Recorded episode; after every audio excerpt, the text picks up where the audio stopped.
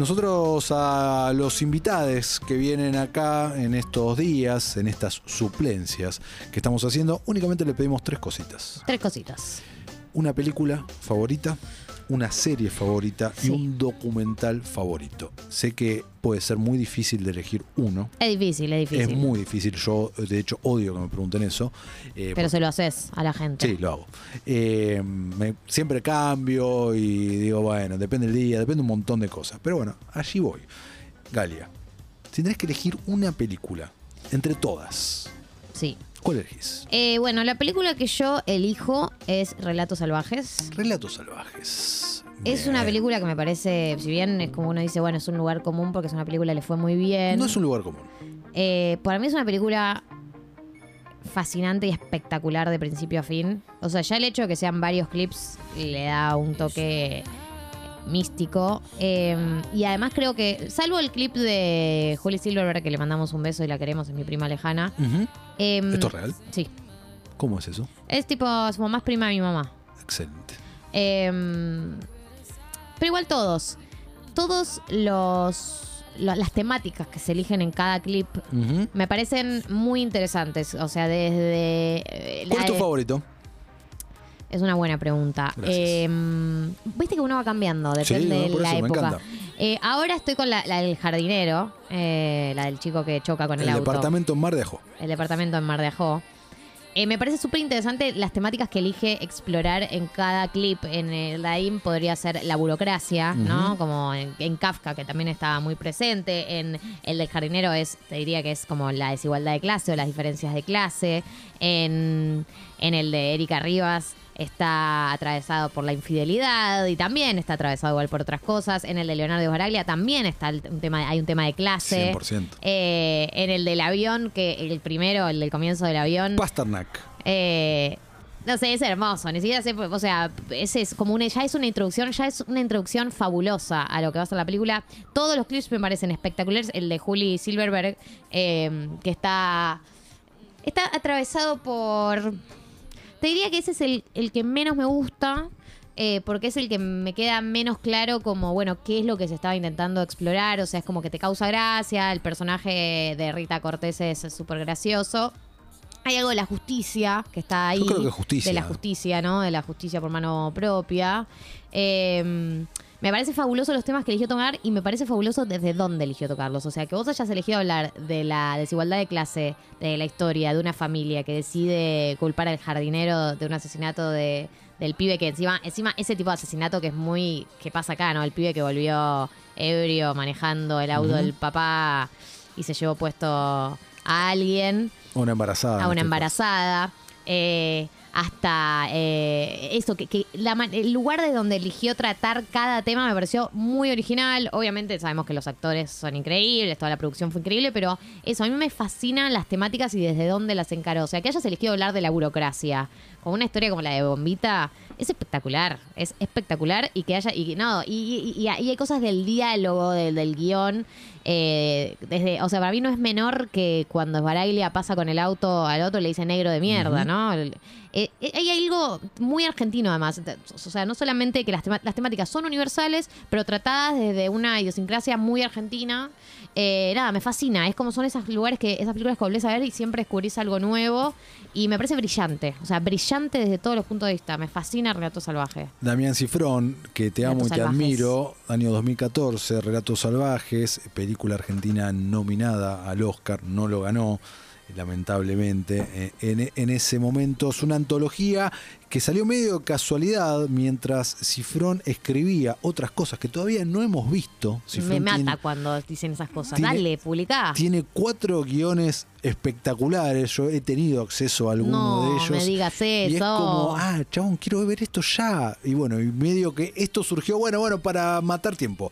Eh, acaba de terminar de filmar, si fueron finalmente su nueva película. ¿Pero esta es la que él es director o es la suya que la escribió también? Porque viste que estaba ahí con los yankees. Eh, esta es la Yankee. Esta es la Yankee. Esta, ok. la- esta es la Yankee, que protagonizada por Shailene Woodley, Mm. Que se estrena. gusta mucho ella igual. Ella es una genia, se estrena el año que viene y es su primera incursión eh, en el mercado, en Hollywood, ¿no? Digamos, mientras seguimos a, a la espera de sus otros proyectos, que hay un par que ya tienen dueño poner en alguna plataforma, hay alguno que va a ser una película y ahora parece que va a ser una serie, que es ciencia ficción, que tiene que ver con un extraterrestre, etcétera, etcétera. Pero bueno, surgió esto que se convirtió, no sé si tenías el dato, en la película argentina más vista de toda la historia.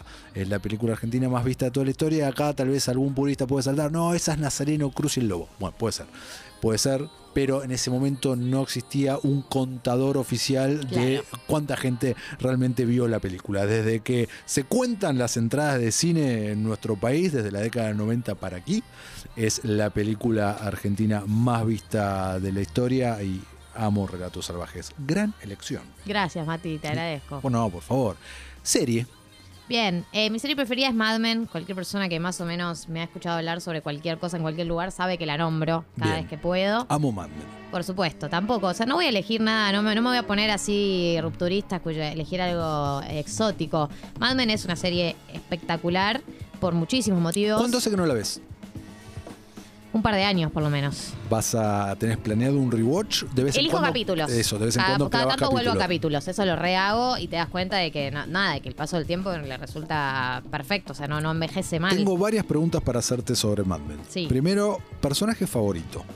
Pete. Pete. Me gusta mucho el personaje de Pete. Me sorprende me mucho gusta, tu elección. Eh, eh, estaba- para mí me ibas a decir Peggy. Y, pero bueno, es el lugar común, Peggy. Sí. No, no, no. O sea, Pete Campbell la es tu a Peggy. personaje. Pete Campbell es mi personaje preferido Qué porque. tipo pusilánime. Como, pero me gusta mucho el, ah, como, como, dice, como diría la gente del rubro, el arco narrativo de Pete. Campbell, porque es un personaje que tiene todo para que lo odies y uno arranca odiándolo desde el momento cero. Pero a lo largo de la serie, eh, para mí se va volviendo un poquito más entrañable y además genera cierta fidelidad. O sea, se va volviendo más piola. O sea, se va volviendo más sensato, madura, crece, se vuelve más profesional en lo que hace. Tiene como esta sociedad con Don Draper que al principio medio se en contra de su voluntad, pero después termina siendo un respeto mutuo. Eh, le, le pegan varios cachetazos a lo largo de la serie, varias ubicadas. No sé, me gusta mucho todos los lugares por los que pasa y me parece que tiene como un devenir copado el personaje, como más inesperado. O sea, Peggy, bueno, obvio, la mujer empoderada que tiene un ascenso social, pero... Pero al cambio, el Campbell, un personaje que, que arrancas odiando y se, se vuelve querible, me parece más interesante.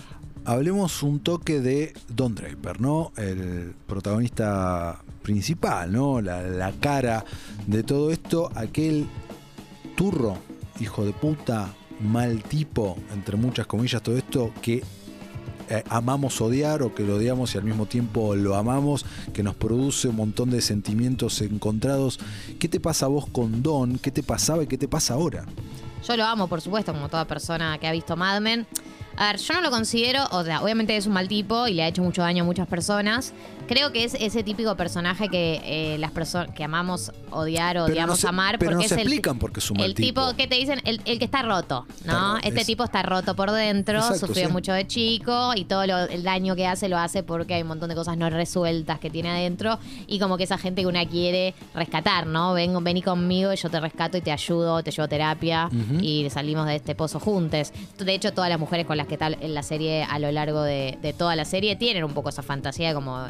Eh, alguna, que alguna que ha sido más viva no, pero muchas tienen como esta idea de, de- de encaminarlo a Don Draper, que es eh, porque no hizo terapia en su vida y ya está, ya está quemadísimo Don Draper, no tiene una cantidad de traumas por laburar que ya después de una edad, si no los laburaste, No, se menos, en- y complica menos en esa época. menos en esa época.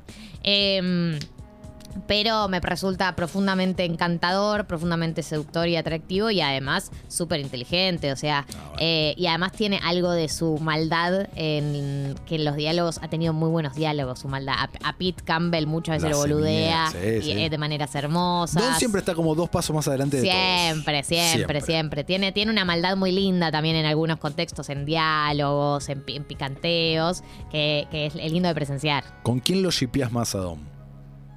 Buena pregunta. Eh, y con Betty. Con porque Betty. una, el primer amor es el primer amor. Y además Betty también tiene un, un arco narrativo lindo en la serie y ella madura mucho y uno dice como, bueno, ¿cómo hubiese funcionado la pareja con Betty ya en otro lugar? Eh, de hecho, bueno, cuando ellos tienen el reencuentro, ella ya, tipo, diosa, si te he visto no me acuerdo.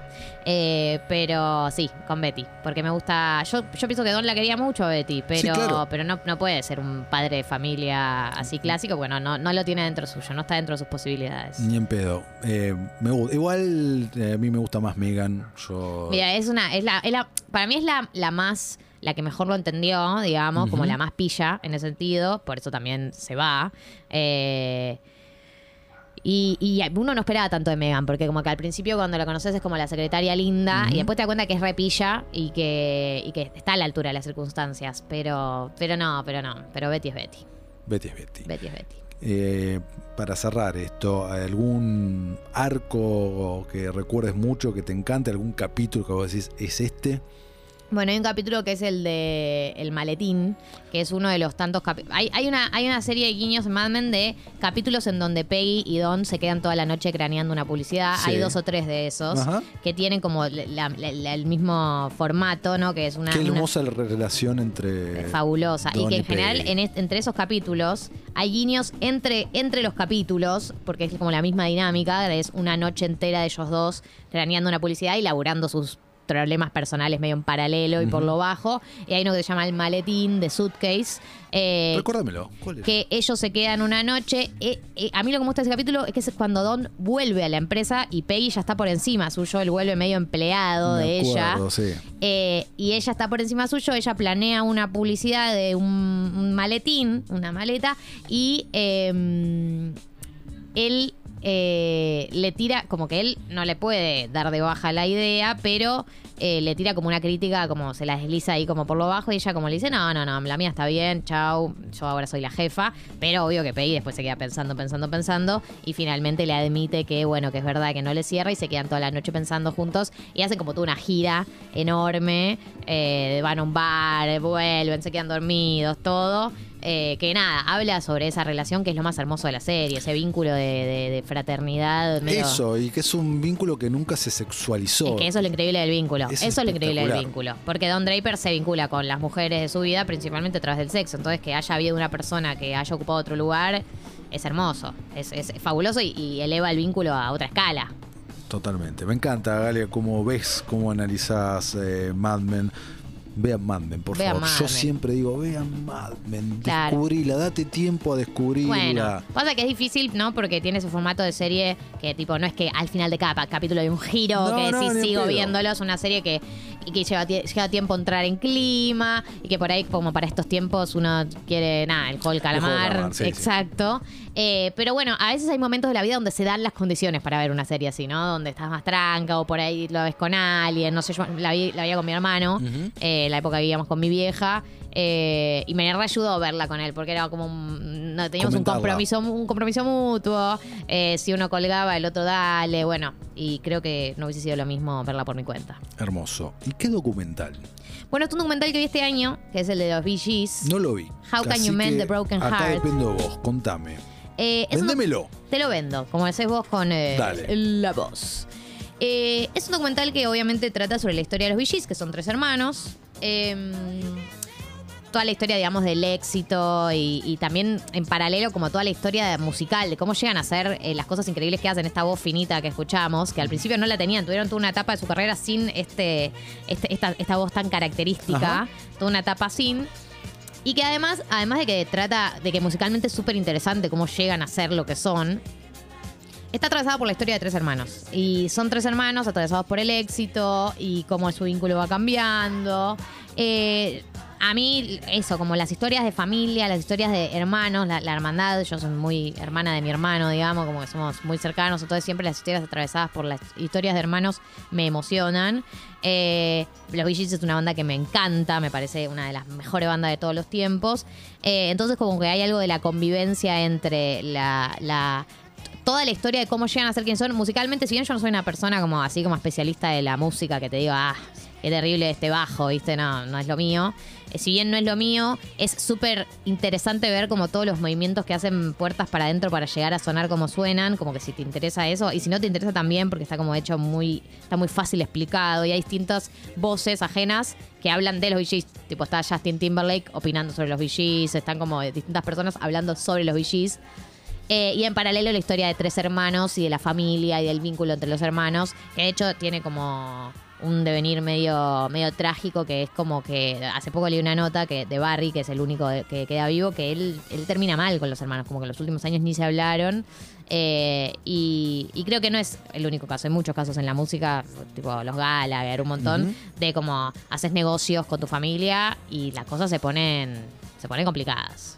No es fácil mezclar negocios y familia, pero sin dudas igual es como cantás la música, es una historia súper súper copada y súper interesante por encima de todo.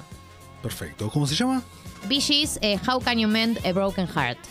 Estaré, lo, lo voy a ver, lo voy a ver. Míralo. Lo tengo ahí en mi lista también hace 1200 Dependientes. años. Sí, sí, es una lista que cada vez es más grande e imposible de achicar. Pero bueno, la vida es eso, ¿no? La vida es una lista interminable de cosas que no vamos a hacer. Qué bueno eso. Y viste, cada tanto digo esas cosas. Es espectacular.